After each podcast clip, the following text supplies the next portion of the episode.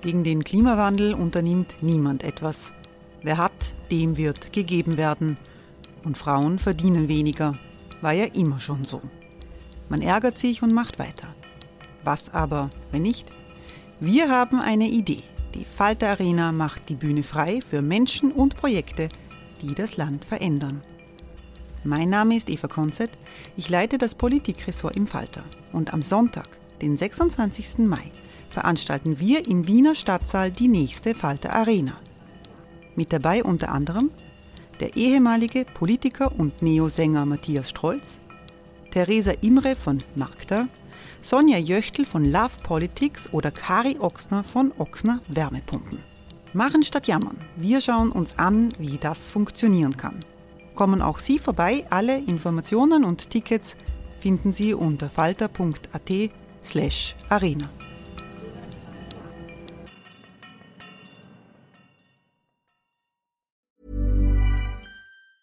Hey, it's Ryan Reynolds, and I'm here with Keith, co star of my upcoming film, If, only in theaters, May 17th. Do you want to tell people the big news?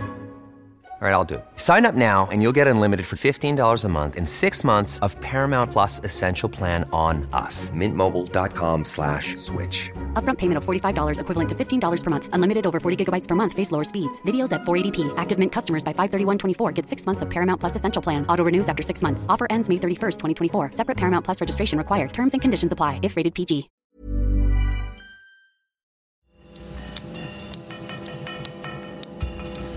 Falter Radio, der Podcast mit Raimund Löw. Sehr herzlich willkommen, meine Damen und Herren, zum zweiten Teil des Falter-Radios für Donnerstag, den 25. Jänner 2018. Die Flüchtlingsbetreuerin Ute Bock hat den guten Geist und das schlechte Gewissen Österreichs verkörpert. Letzte Woche ist sie gestorben. Wir diskutieren in diesem Podcast, wie es um Menschlichkeit in der österreichischen Flüchtlingspolitik bestellt ist. Und wir werden auch eine ostdeutsche Punkband vorstellen, die nach Österreich kommt. Ich begrüße im kleinen Sitzungszimmer des Falter in der Wiener Innenstadt Falter-Chefreporterin Nina Horacek. Sie war schon im ersten Teil zum Thema Nazi-Lieder und die FPÖ dabei. Nochmals guten Tag. Hallo.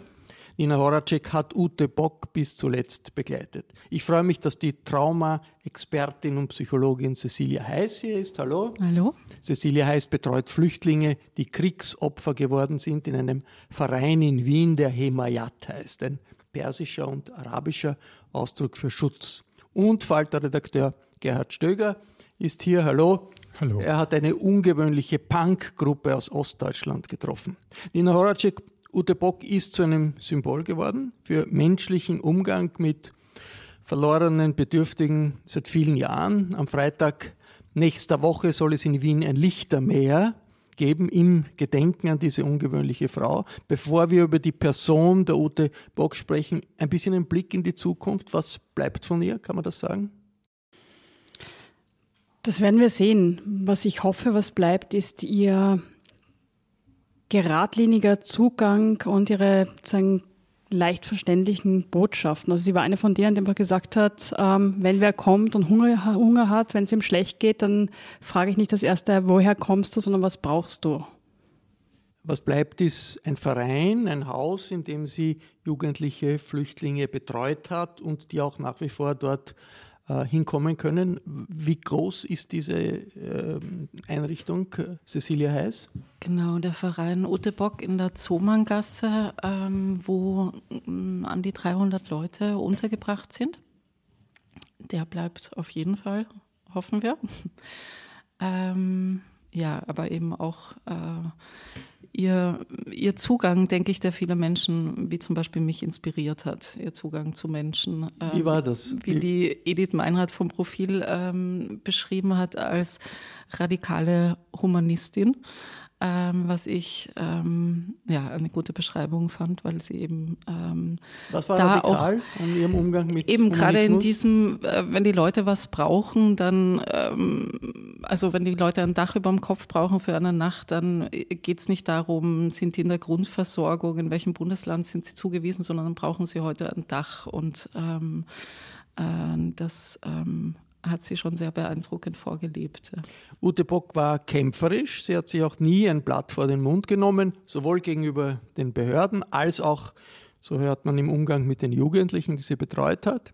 Im Jahr 2013 ist sie in der ORF-Sendung im Zentrum zu Wort gekommen. Das war eine Zeit, in der das Flüchtlingslager Dreiskirchen, anders als jetzt, völlig überfüllt war einige Flüchtlinge durch eine Besetzungsaktion in der Votivkirche auf die verheerenden Zustände aufmerksam gemacht haben. Aber ich glaube, wir sollten uns schämen, dass es solche Zustände gibt. Wir sollten sagen, wir wollen solche Zustände bei uns nicht haben und alles dazu beitragen, dass es dort besser wird. Wir haben die Saualm nicht nur in Kärnten, die haben wir in jedem Bundesland mindestens ein, zwei, drei Mal. Ja? Also was ich höre von den Unterkünften, wie es dort zugeht, einmal am Tag nur essen, die Kinder zu wenig zu essen, kein Arzt, kein, also das ist, das gehört überprüft und das gehört in Ordnung gebracht. Wir sollten uns schämen, dass wir sowas haben. Wie Sie gesagt haben, Ungarn-Revolution. Jeder hat sich gerühmt, wenn er einen Ungarn bei sich aufgenommen gehabt hat. Heute ist das nicht so. Ja? Und ich sage, nehmen Sie einen Tschetschenen auf, weiß ich nicht, ob das so einfach geht. Und dass die arbeiten wollen, ich kann Ihnen sagen, die wollen alle arbeiten. Ja? Also jeden Tag, Herr, haben Sie nicht wo eine kleine Arbeit. Und ich brauche kein Geld, aber eine kleine Arbeit. Die sitzen den ganzen Tag da und schauen in den Mond und werden verrückt. Ich habe in den Wohnungen fast überall schon welche, die auf die Psychiatrie gehören, die jahrelang sitzen und warten, dass sie irgend zu einem Ergebnis kommen. Ute Bock war das, die in der letzten Woche verstorbene äh, Flüchtlingsbetreuerin in einer Sendung des ORF 2013. Was hat diese Frau angetrieben, Nina Horacek. Sie wird manchmal als die säkuläre Mutter Teresa Österreichs bezeichnet. Ja, sie hat das eigentlich gehasst. Ich meine, natürlich ähm, hat sie sich gefreut, dass jetzt so viele Leute sie kennen und dass wenn die Frau so, sie hat irgendwann den Telefonhörer in die Hand genommen und irgendwo angerufen und gesagt, guten Tag Bock, ich brauche was und war dann froh, wenn man sie erkannt hat, weil sie das auch genützt hat. Ähm, ich glaube, es war für sie eher so eine Selbstverständlichkeit. Also es war jetzt nicht so, dass das jetzt so, also ich habe es jetzt nicht erlebt und wir haben doch viel miteinander geredet, dass die, die jetzt irgendwie da in irgendwelchen ähm, ideologischen Sphären abheben würde oder philosophischen, sondern sie war einfach, ähm, da ist ein Problem, der hat ein Problem und dann, dann muss man was tun. Das war ich immer sagen, der erste Satz war meistens so, das kann doch nicht sein. Dann war ein Satz von ihr, das ist doch schrecklich. Und dann da war der dritte Satz, da muss, muss man was machen. Und ich glaube, es gibt viele Leute, die bleiben dann stehen bei dem, das ist, kann doch nicht sein, das ist doch so schrecklich. Und sie hat aber die, die dann auch immer konsequent gesagt hat, da muss man was machen. Und ich war auch, also vor allem in den vergangenen Jahren, als ich noch fit war, bevor ich den Schlaganfall hatte, war ich oft dort und habe einfach ihr zugesehen bei der Arbeit, wenn ich darüber berichtet habe. Und da hat sie einfach, ich meine, deine Familie stand oft, standen irgendwelche Frauen mit Babys, mit Säuglingen und dann hat sie einfach einen, eine Kirche nach der anderen, eine Notschlafstelle nach der anderen durchtelefoniert. Und ähm, irgendwann war es dann so weit, dass sie dann halt gesagt hat, okay, dann liegt die Matratze halt in meinem Büro, wenn gar nichts mehr geht. Das ist oft der Fall gewesen. Ja, und sah, sah auch dementsprechend aus. Also das war schon ähm, teilweise, ich habe teilweise Zeiten erlebt, da waren die, die Matratzen auch in der Küche. Sie war kein einfacher Mensch, Cecilia Heiß, haben Sie das auch so erlebt? Ich meine schon allein von den Vorgaben her war sie nicht einfach. Ja. Ich denke mir, ähm, diese Gratwanderung, also in, in, in, der Professionalität, wo man irgendwie immer den Selbstschutz ähm, auch betont und auf sich schauen muss und eine bemüht professionelle Distanz ähm, äh, wahren möchte. Genau das Gegenteil war die Frau Bock. Ja. Ähm, und ich denke, dass wie sie das gemacht hat, war mir nicht ganz klar. Ich glaub, Wie das, haben Sie sie als Person erlebt? Das äh, kann, überlebt man sonst nicht.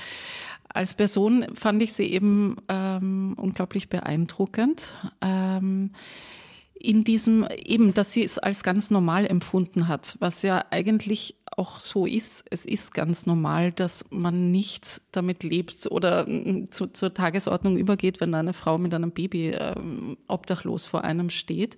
Ich habe das Gefühl, dass wir halt jetzt immer mehr äh, dieses unser Gewissen abwehren, ja, indem wir was auch immer sagen. Wahrscheinlich, äh, keine Ahnung, ist sie eine Simulantin und es ist also eben Flüchtlinge äh, abwehren und dieses Leid abwehren. Und genau das hat sie nicht gemacht. Äh, ich bitte jetzt Anna Goldenberg, die unseren Laptop bewacht und schaut, dass alle Mikrofone gut äh, aufgenommen werden, auch hier zum Mikrofon zu kommen, einmal den Laptop zu verlassen, weil Anna Goldenberg, Sie haben auch äh, im Heim für äh, Ute Bock äh, Dienst gemacht sozusagen. Wie, wie war das? Wann war das? Ich habe vor ungefähr zehn Jahren ähm, eine Zeit lang bei, bei, war ich bei Ute Bock ehrenamtlich tätig. Ähm, damals war sie noch im zweiten Bezirk in der großen Sperlgasse und es gab dort eine Poststelle, weil sie nicht nur Leute selbst betreut hat, die dort gewohnt haben, sondern auch sehr, sehr vielen Leuten eine Meldeadresse geboten hat, die irgendwo anders gewohnt haben, oft, oft Wohnort wechseln mussten und die waren dann dort gemeldet und haben alle ihre Dokumente dorthin bekommen. Und dann gab es eine Poststelle, wo immer zwei Ehrenamtliche gesessen sind. Die war dreimal die Woche am Nachmittag offen und da sind die Leute vorbeigekommen, haben ihre Karte gegeben. Dann wurde nachgeschaut, ähm, ob, es, ob es Post für sie gab. Wie hat es dort ausgeschaut in dieser Poststelle? Naja, das waren, es war eng, voll, laut es war so ein Gassenlokal ähm, im zweiten Bezirk. Die Computer, an denen wir saßen, die würde man heute wahrscheinlich nicht mehr unbedingt als Computer identifizieren. Und es gab dann noch ein paar andere Desktops, an denen ähm, auch die Klienten, die Klienten arbeiten konnten. Und die sind dann oft dort den ganzen Tag gesessen, weil nämlich die Poststelle gleich beim Eingang war. Dann ging man durch einen Gang ins, ins nächste Büro, wo vier Sozialarbeiter gesessen sind, die zum Team von Ute Bock gehört haben. Und dann dahinter war dann das, der heilige Gral, das, das Büro von, von Mama Bock.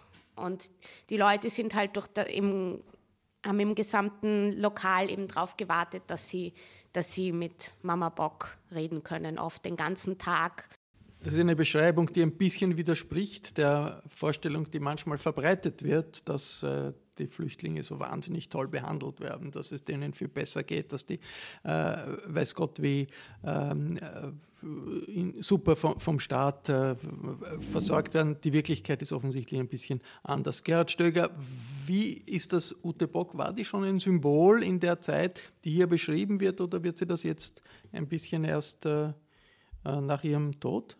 Ute Bock war längst schon ein Symbol und interessant ist ja auch, dass es eine recht enge Beziehung zur Wiener Kultur oder zumindest Musikwelt, eigentlich zur gesamten Kulturwelt, Kabarettwelt und so weiter gab.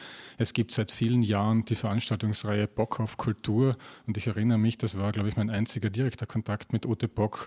Einmal wusste ich, diese Veranstaltungsreihe findet wieder statt. Äh, irgendwann im Herbst war es. Ich hatte aber keine Termine und ich hatte eine Telefonnummer und habe dort angerufen und am anderen Ende meldet sich Bock und ich äh, erstarre kurz und merke, oh, die Ute Bock, die ja selbst so ein Symbol, jetzt will ich nicht sagen, fast selber eine Popfigur, das wäre übertrieben, aber halt doch so eine starke Figur war, die man halt kannte aus der Zeitung und die man kannte von Bildern und die man kannte als Namen, die hebt da selber ab, weil sie sich eben um alles kümmert. Und dann habe ich ähm, mit ein bisschen Stammeln mein Begehr vorgetragen, gesagt, ich will sie jetzt nicht mit so profanen Dingen belästigen, aber ich würde halt gerne die Benefizveranstaltungen im Falter ankündigen und habe die Termine nicht.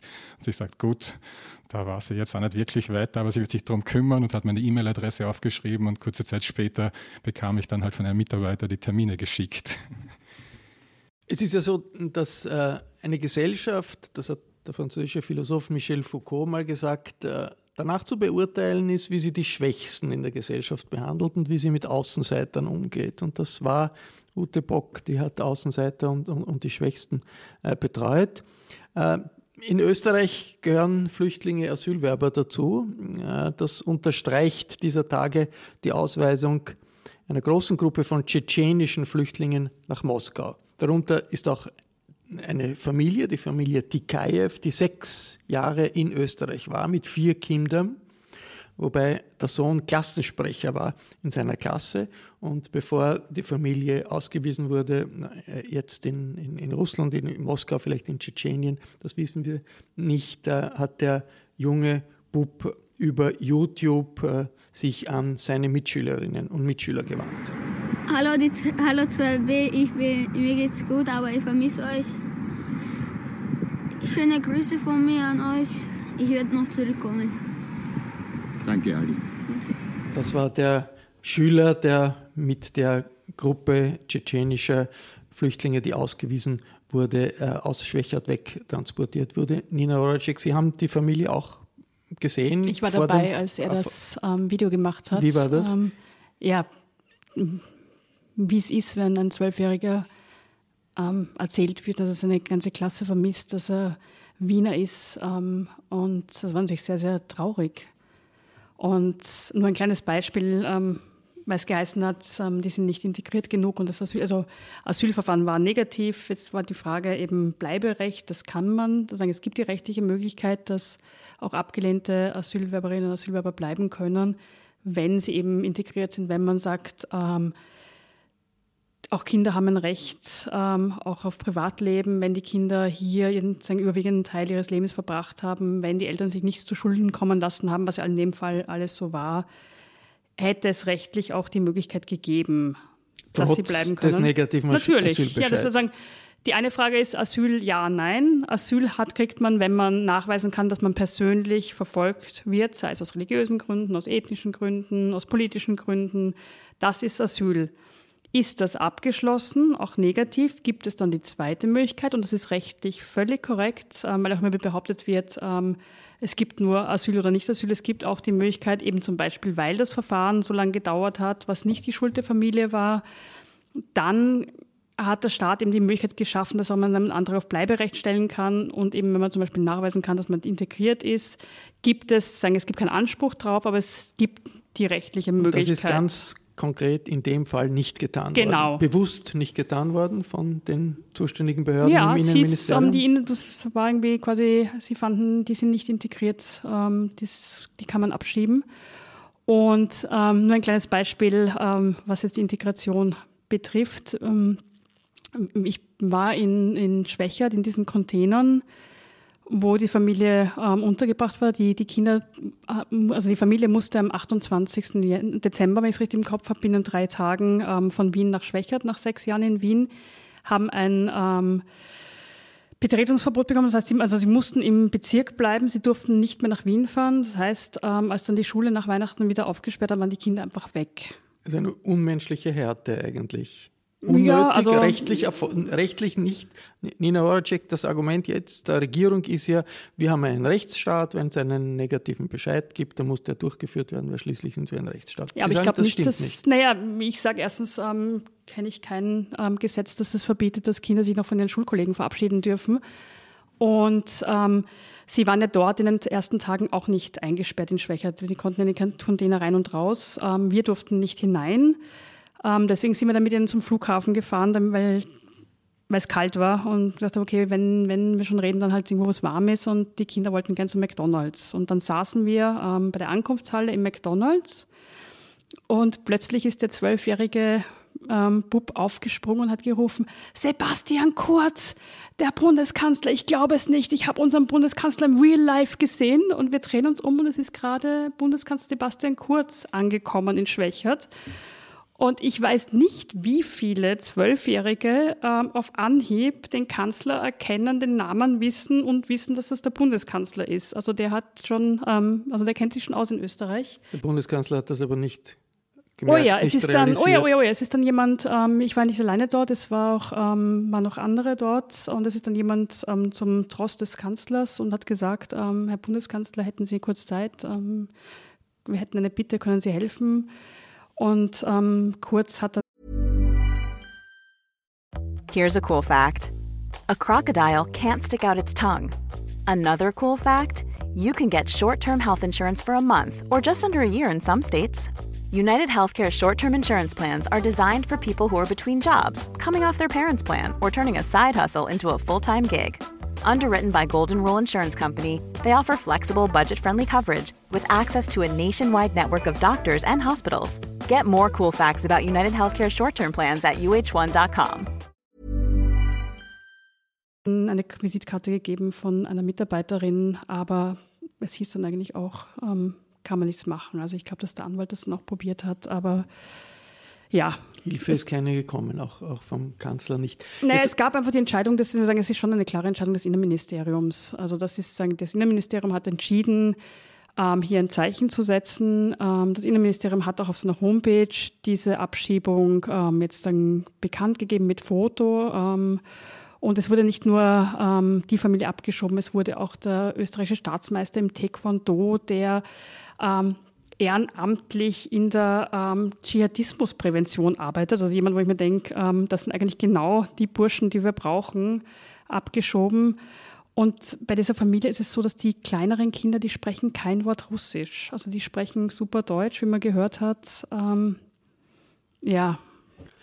Cecilia heißt, Sie sind Psychologin. Was macht das mit einem Land, mit uns, mit Österreich im Augenblick, wenn da vermittelt wird, damit es ein Rechtsstaat ist, muss man unmenschlich gegen solche Familien vorgehen und darf da keine ja, Regeln, Bleiberecht, die rechtlich möglich wären, äh, wahrnehmen. Was macht das mit uns?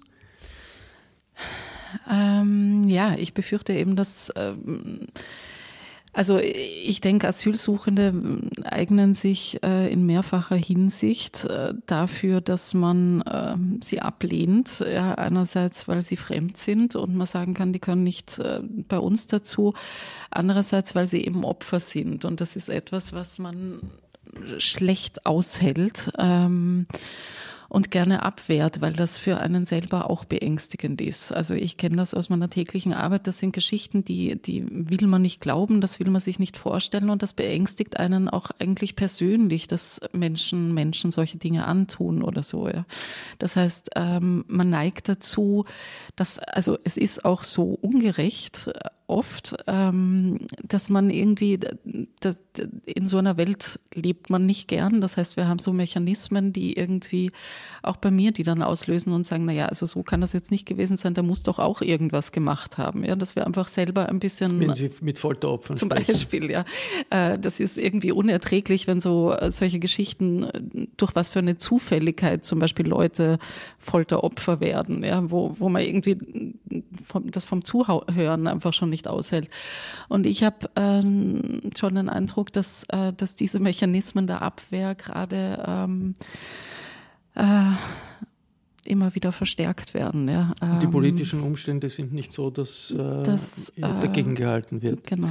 Es gibt eine bemerkenswerte Initiative in Oberösterreich, wo 300 geflüchtete Jugendliche als Lehrlinge beschäftigt sind. Es gibt diese Lehrstellen in Mangelberufen, also in Berufen, wo die Wirtschaft sagt, wir brauchen dringend Lehrlinge, wir brauchen äh, äh, dringend Leute von außen.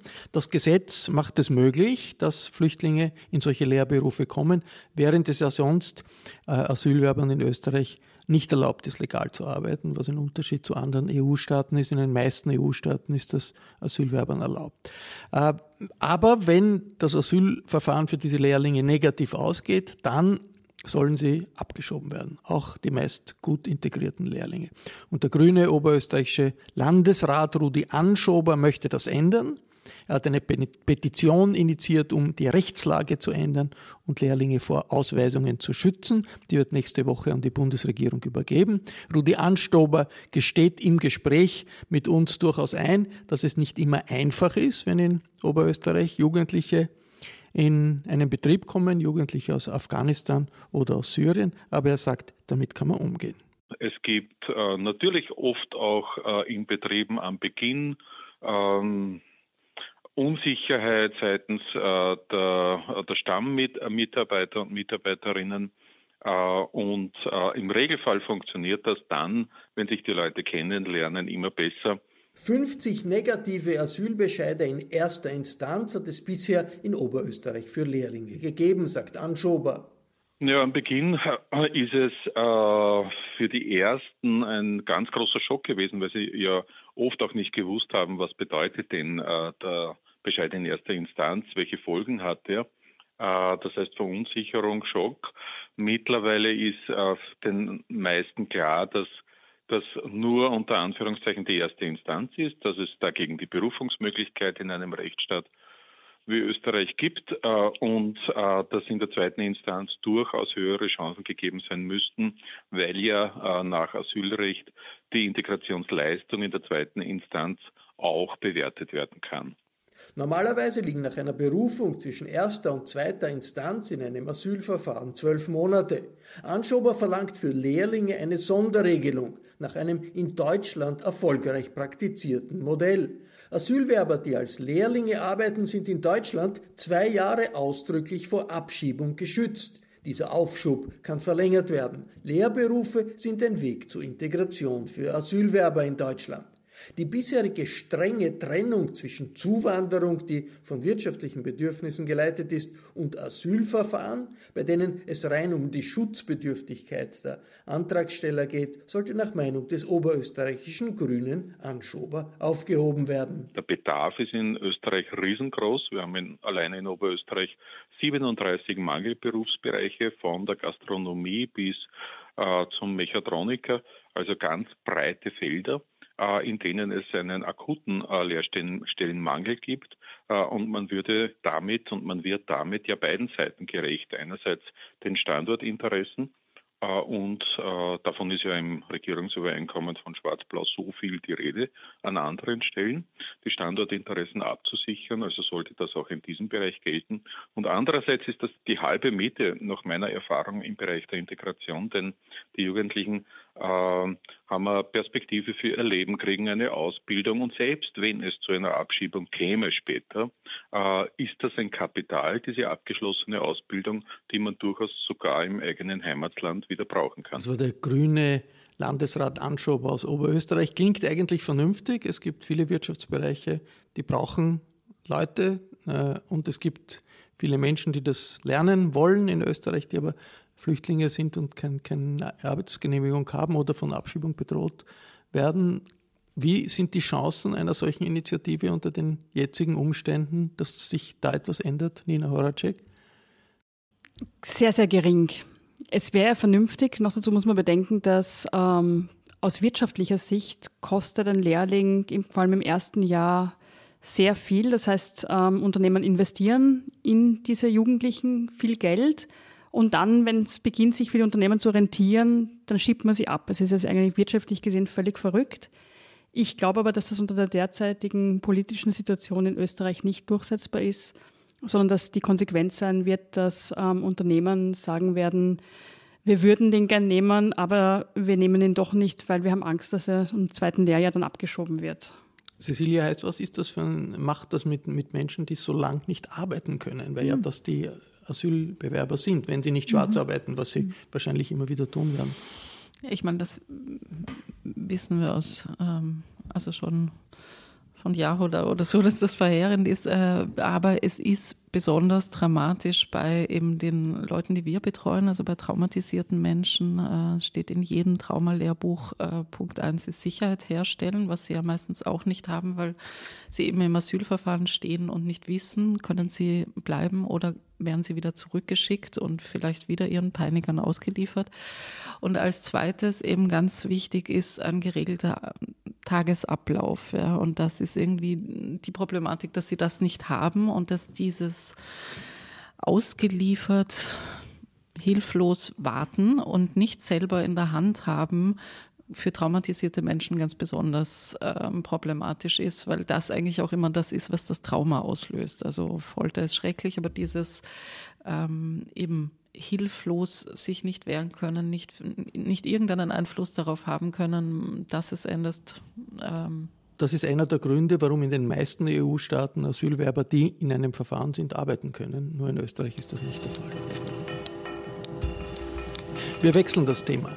Feine Sahne Fischfilet, das ist eine Delikatesse aus norddeutschen Supermärkten, sagt man mir, aber es ist auch eine Punkband aus Ostdeutschland, die sich in einer Weise politisch engagiert, wie das ungewöhnlich ist für eine Region, die durch gute Wahlergebnisse für die rechtsextreme AfD bekannt ist. Punk ist ja nicht eine Musikrichtung, die sich durch besondere Subtilität auszeichnet, sage ich jetzt als ein Nichtkenner.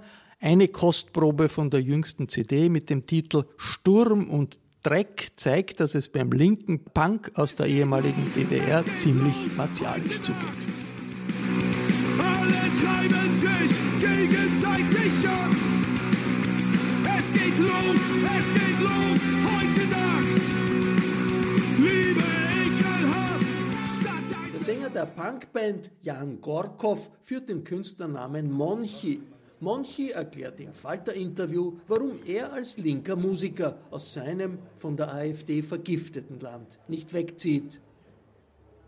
Also ich lebe sehr gerne in Mecklenburg-Vorpommern. Ich wohne Minuten vom Strand weg, meine Familie lebt da, alle unsere Familien leben da, wir kommen daher. Äh, der Punkt ist einfach, dass man, glaube ich, nicht vergessen sollte, wo man herkommt, beziehungsweise wie man geprägt ist. Überall gibt es negative Sachen, überall gibt es äh, beschissene Situationen auch. Ich meine, guck mal an, was bei euch jetzt abgeht in Österreich. Äh, medial steht ihr als totales Naziland da.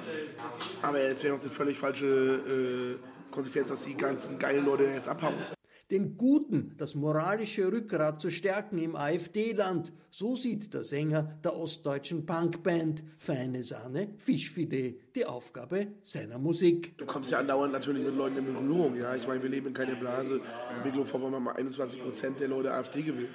Wenn ich irgendwo in der Kneipe sitze, in der ganz normalen, oder in meinem Bistro, äh, kommst du auch mit Leuten einfach ins Gespräch, die man auch teilweise jahrelang kennt, äh, und auf einmal kommt da irgendeine Scheiße raus. Und da glaube ich, da, da ist es wichtig, in so alltäglichen Situationen zu streiten und äh, da fit zu sein im Kopf, argumentativ. Äh, wovon ich überhaupt nichts halte und was wir halt auch einfach nicht sind. Wir sind keine Sozialer bei der Band. Es geht nicht in Linie darum, irgendwelche überzeugten Nationalisten zu überzeugen, sondern es geht darum, die coolen Leute, die es gibt, zu stärken. Und ich glaube, das ist für mich die absolute Priorität. Wir sind zurück in unserer Stadt. Das war der Sänger Monchi der ostdeutschen Punkband Feine Sahne Fischfilet.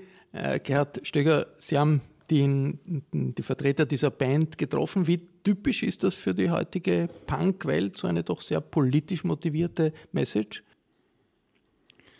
Es ist für Punk nach wie vor typisch, also es gehört an sich zum, zum Genre dazu, dass man sich äußert, was bei dieser Band allerdings schon anders ist, ist der Background, die, die, die Herkunft, ähm, wenn man an Musik aus dieser Gegend denkt oder an Subkulturen aus dieser Gegend, dann sind die für gewöhnlich rechts bis rechtsextrem geprägt. Man hat ja auch so ein Bild von Mecklenburg-Vorpommern, das wenig einladend ist und dann taucht da plötzlich eine Gruppe auf, die sich musikalisch zu der klassischen Sprache bedient, äh, simpel gestrickt und geradeaus, aber inhaltlich dagegen hält, sozusagen als singende Antifa auftritt. Wie, wie politisch engagiert sind die? Das ist eben das Interessante an Ihnen. Äh, was zuerst bei mir ankam, war nicht äh, die Musik, sondern das Engagement. Das eilt Ihnen so voraus. Und das ist ja tatsächlich so, dass Sie sich nicht auf das Parolendreschen beschränken, sondern bezeichnenderweise hatte der Sänger wenige Tage, bevor er mir das Interview in Wien gegeben hat, ein Gerichtsverfahren, weil er vor zwei Jahren bei einer Demonstration von Asylwerbern äh, sozusagen als Schutz dieser Asylwerber beteiligt war im, im deutschen Osten, in, in Mecklenburg-Vorpommern eben Neonazis hatten über Internet zum Sturm auf diese Demonstration aufgerufen. Das hat auch dann stattgefunden. Polizei war vor Ort. Sie hat die Demonstration nicht geschützt und es lag halt dann an, sage ich mal, tatkräftigen Antifaschisten, die zu schützen.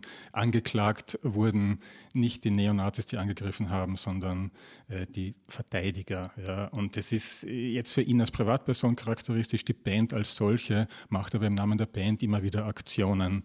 Ähm, es gab so eine größere Aktion im Jahr 2016, noch nicht alles komplett im Arsch hieß die, wo man quasi durch die Dörfer im Osten gezogen ist, ähm, nicht als, als, als aufklärende Instanz, was immer ein bisschen gefährlich ist, da kommt jemand von außen und erklärt den Leuten, wie die Welt läuft, sondern wo sie versucht haben, mit Initiativen vor Ort Kulturprogramm zu machen, Vorträge zu organisieren. Gibt es solche Initiativen auch in Österreich, in der österreichischen Musikwelt?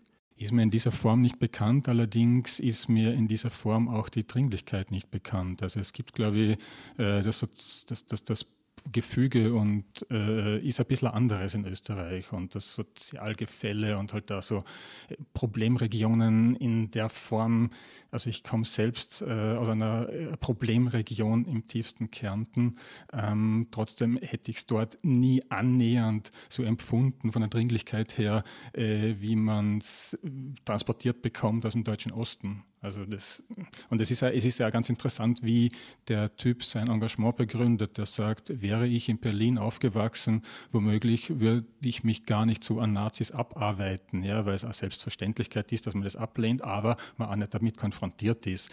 Bei ihm war es eben so, er war im Alltag ständig damit konfrontiert, weil es offensichtlich so ist. Die Band hatte zum Beispiel auch ihren allerersten Proberaum äh, in einem Pfarrsaal, weil sie nur dort in Sicherheit waren vor den Angriffen von rechts, ja, was irgendwie so kurios ist, die Punks, die in der Kirche proben und so weiter. Ja. Diese Punks, in der Kirche proben, die werden in Österreich auch in Konzerten zu hören sein. Feine Sahne Fischfilet, der originelle Name, wo man mir sagt, das kann man auch durchaus kaufen in äh, Supermärkten in Berlin und Umgebung. Allerdings ist das dann unmusikalisch. Was Dort heißt dann angeblich feine Sahne Heringsfilet äh, und ist, glaube ich, äh, eher nicht so der, die Delikatesse, aber man kann es essen. Das war der zweite Teil des Falterradios für Donnerstag, den 25.01.2018. Mein Dank für die Diskussion hier am Tisch geht an Cecilia Heiß, Nina Horacek und Gerhard Stöger. Danke für die Ihr Interesse beim Zuhören. Wenn Sie besser gerüstet sein wollen bei musikalischen Trends oder wenn Ihnen regelmäßige Informationen über die Flüchtlingspolitik unter Schwarz-Blau wichtig sind, dann überlegen Sie doch ein Falter-Abo. Das geht probeweise sogar gratis. Online ist das möglich über www.falter.at. Auch diesen Podcast können Sie gratis abonnieren. Wir sind übrigens super aktiv diese Woche. Am Samstag gibt es noch einen weiteren Podcast und zwar ein Gespräch, das Peter Huemer mit dem deutschen Historiker Herwig Münkler geführt hat über die Zukunft der EU und die Bedeutung der Migration für unsere Sozialsysteme. Anna Goldenberg hat souverän die Technik im Griff. Die Signation kommt von Ursula Winterauer. Ich verabschiede mich im Namen des gesamten Teams bis zur nächsten Folge. Sie hörten das Falterradio, den Podcast mit Raimund Löw.